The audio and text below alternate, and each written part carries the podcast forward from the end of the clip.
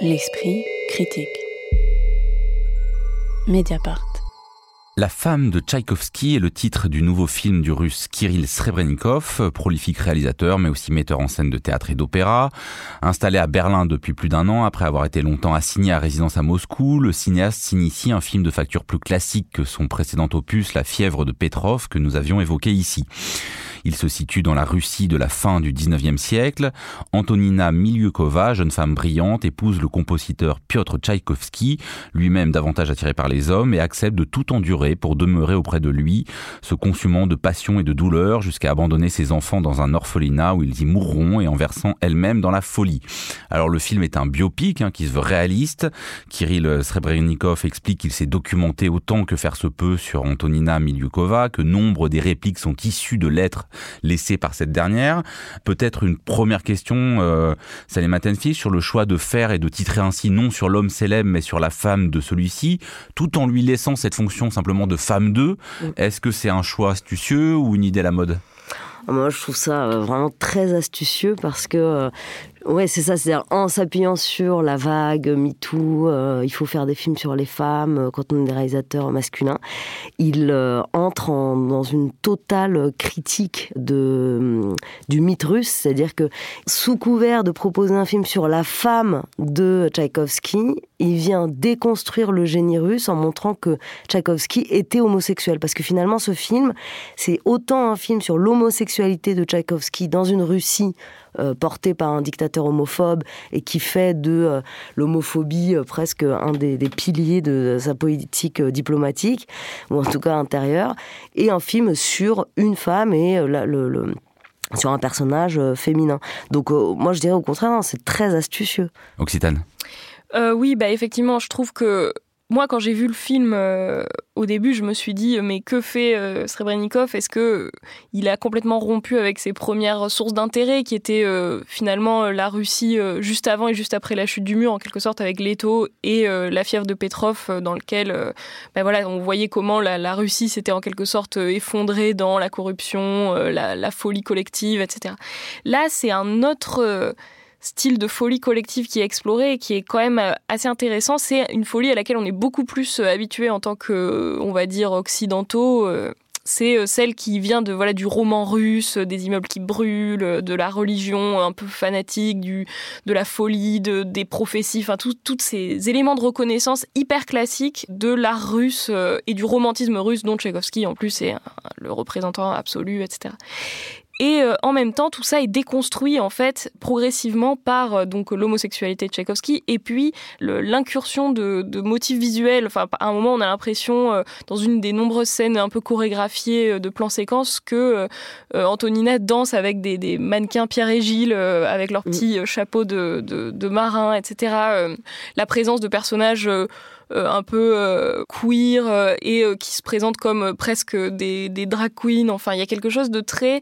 On va prendre vraiment le, classicisme russe le plus absolu, la Russie éternelle. Même du film de costume, et, puis, introduire quelques petites notes dissonantes. Alors, nous, peut-être que ça nous semble pas forcément d'une folle originalité, mais en fait, c'est vrai que pris dans ce contexte que tu décrivais, Salima, ça prend une couleur tout à fait différente. Quoi. Raphaël oui, alors euh, bon, moi j'ai été surtout évidemment frappé par le, le personnage principal. J'avais pas tellement euh, ce contexte global euh, à l'esprit. Et ce qui est euh, bon saisissant, c'est justement la, dimension, on pourrait dire, de fixité et d'absolu de ce personnage qui donc s'entiche de Tchaïkovski. On ne sait pas exactement pourquoi, pour quelles raisons, etc. Et qui, face à ces refus répétés, enfin Tchaïkovski visiblement ne la désire pas et même la, la repousse, maintient une sorte d'idée fixe qui est euh, assez saisissante. Alors, euh, ça fait du coup du personnage à la fois, on pourrait dire, un, cas clinique ou une héroïne de tragédie. Euh, et en même temps, c'est sans doute, c'est la force du film d'être porté par cette idée fixe. Et en même temps, c'est peut-être ce qui fait son côté un petit peu répétitif.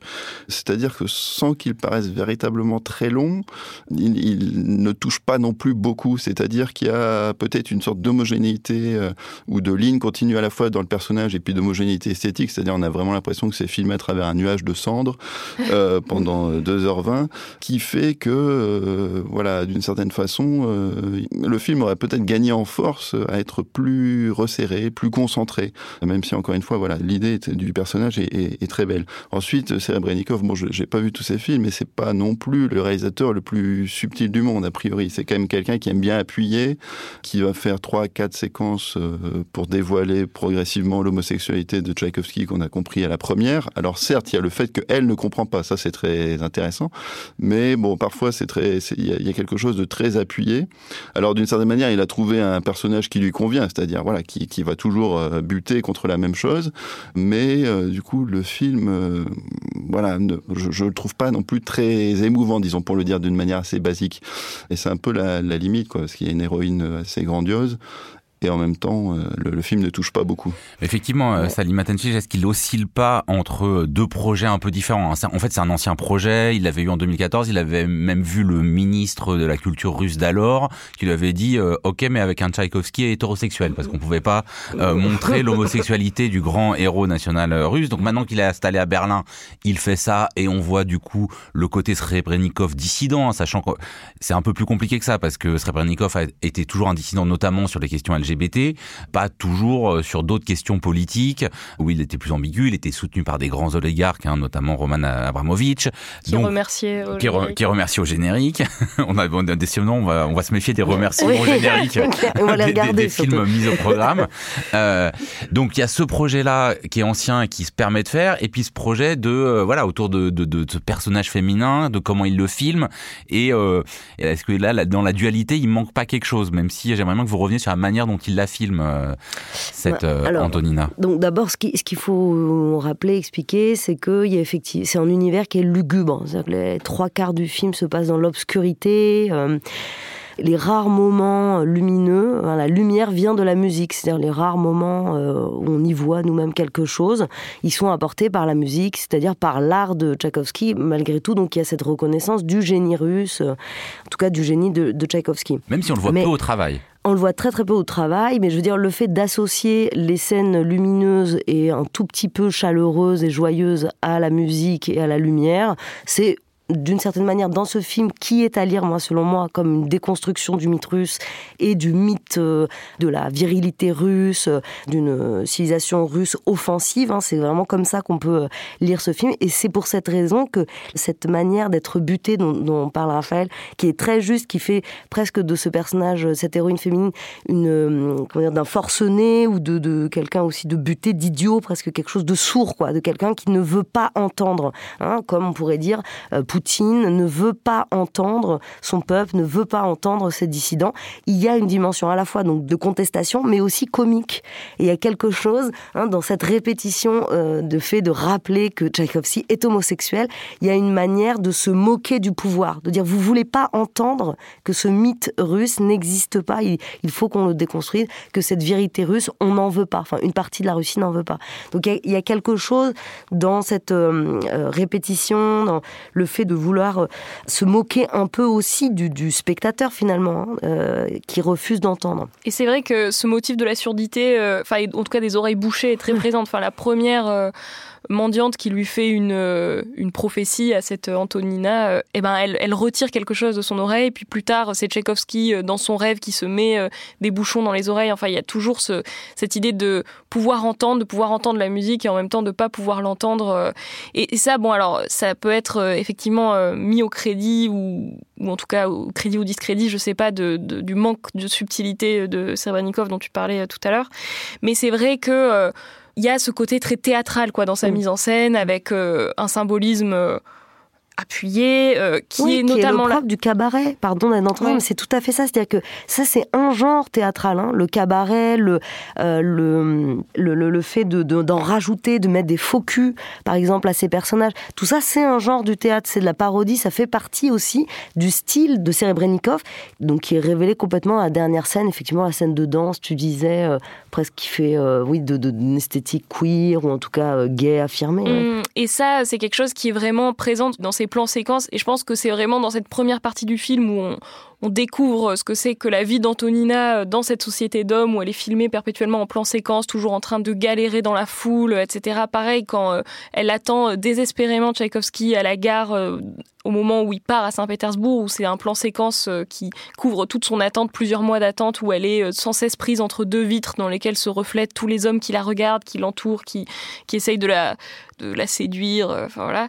Et tout ça, c'est des moments de mise en scène que je trouve vraiment particulièrement beaux dans ce film, qui ne brillent pas effectivement par leur subtilité, mais qui sont vraiment des moments théâtraux, quoi. Et ça, c'est peut-être la grande beauté du film et qui était déjà présente dans, dans La fièvre de Petrov. Euh, enfin, c'est cet usage du plan oui, séquence il, a une force pour créer des images, mais euh, pas forcément euh, pour en, faire quelque chose d'assez subtil. Et moi, avec un, un rapport... que sur deux heures et demie, voilà. Mais malgré tout, il y a quand même une subtilité. Elle se trouve dans le personnage principal. Bon, on n'en a pas parlé, alors que c'est quand même le personnage éponyme, mais c'est vrai que il y a quelque chose d'indéterminé dans les motivations de ce personnage. On ne sait pas si elle fait tout ça, c'est-à-dire séduire et vouloir devenir l'épouse et le devenir de Tchaïkovski. Est-ce qu'elle le fait par amour ou pas On l'ignore. Il y a cette première scène que moi je trouvais assez euh, euh, géniale quand elle euh, utilise des modèles de lettres d'amour mm. pour faire venir Tchaïkovski à elle. Et donc à ce moment-là, on ne sait pas si c'est effectivement une manipulatrice qui essaye d'arriver à ses fins comme une femme du 19e siècle qui utilise tous les moyens qu'elle a euh, à sa disposition, donc à savoir, euh, oui, le fait d'attendrir euh, ce Tchaïkovski pour avoir un poste au conservatoire, parce que c'est ça l'objectif au début de ce personnage. Elle est elle-même musicienne, elle le dit, elle fait partie des va-nu-pieds, elle vient de rien, et elle veut entrer dans cette haute société qui l'a fait rêver parce qu'elle veut devenir musicienne, qu'elle veut accomplir son désir de femme dans une société où elle va avoir beaucoup de mal à le faire. Donc il y a cette idée dans tout le film de finalement cette femme, est-ce que c'est pas simplement une femme de son temps qui essaye d'arriver à ses fins, ou est-ce qu'elle est vraiment amoureuse de Tchaïkovski Peu importe. Donc c'est là aussi où il y a quelque chose de nouveau dans la représentation de ce personnage féminin. Hein, comme on en avait parlé la semaine euh, d'avant pour Tar, là c'est des nouvelles figures, c'est de nouvelles héroïnes du cinéma. Il y a quelque chose qui n'est pas déterminé. Et mais moi ça, ça m'a plu plutôt. Raphaël, pour conclure, et notamment peut-être parce qu'on parlait de la grammaire un peu de Srebrenikov, il y a toujours ce rapport qu'on avait déjà dans la fièvre de Petrov où on passe du rêve à la réalité euh, sans bien savoir à quel moment. Mais pareil, c'est quand même assez appuyé ces moments-là. Oui, après, bon, disons le côté appuyé, c'est certains moments, par exemple le mariage où voilà, vraiment rien ne va durant le mariage. Mais après, effectivement, il y a aussi il y a ce côté aussi euh, de claustrophobie, c'est-à-dire bon, on a l'impression que c'est tourné en studio, toutes les, les rues sont très très très occupées, très voilà, pleines de pleines de population, mais en même temps, il n'y a pas d'horizon non plus, tout est dans la brume, etc. Et ce côté claustrophobe, euh, voilà, rejoint aussi cette idée d'accompagner un personnage qui a une idée fixe. Effectivement, le personnage est aussi intéressant parce qu'on se demande bon, quelles sont ses motivations? Et en fait, on, on se rend compte que ça dépasse même cette idée-là de, de petite motivation euh, euh, ou de petit arrangement qu'elle pourrait avoir avec, avec Tchaïkovski, qui, voilà, elle, aurait pu tout simplement être une couverture pour lui de son C'est un peu ce qu'il lui demande par moment. voilà, exactement. Mais au contraire, parce que c'est elle qui apporte sa dot. Donc là, finalement, il n'y a pas d'arrangement, il n'y a pas de, de retour. Oui, oui, mais euh, même parfois, d'ailleurs, Tchaïkovski se sert d'elle aussi comme une sorte de, manière de se protéger de certains, euh, d'un prince notamment qui croise dans un train en disant bon bah voilà ma femme, et on a l'impression que c'est aussi une manière pour lui de se protéger des, avances de ce prince. Bref, donc il pourrait y avoir quelque chose de très intéressant dans cette euh, relation, mais ce qui dépasse le, le simple fait de la relation, c'est qu'elle refuse le, divorce au-delà de toute raison. Et voilà, c'est ça qui est fascinant chez ce personnage, c'est qu'on est un personnage qui dépasse toute stratégie, etc., et qui encore une fois, purement une, héroïne tragique. Et après, le, film, là aussi, où il est, euh, disons, à la fois frappant et peut-être insistant aussi, c'est ce côté de d'enterrement permanent. C'est-à-dire, c'est aussi un personnage qui est dans presque dans une sorte de négation absolue de soi. Parce que finalement, elle récupère le piano de Tchaïkovski, par exemple, mais on la voit jamais faire quoi que ce soit avec. Et c'est un personnage qui finit par se nier d'une certaine manière, en tout cas qui est dans, là aussi une sorte de projection d'un rôle qu'elle ne tiendra jamais, mais auquel elle va s'accrocher jusqu'à la fin. La femme de Tchaïkovski de Kirill Srebrenikov, c'est en salle depuis le 15 février dernier. Merci beaucoup à tous les trois. La semaine prochaine, on parlera art plastique et visuel dans l'esprit critique. Un podcast proposé par Joseph Confavreux pour Mediapart, réalisé par Samuel Hirsch et enregistré dans les studios de Gong, aujourd'hui par Karen Beun.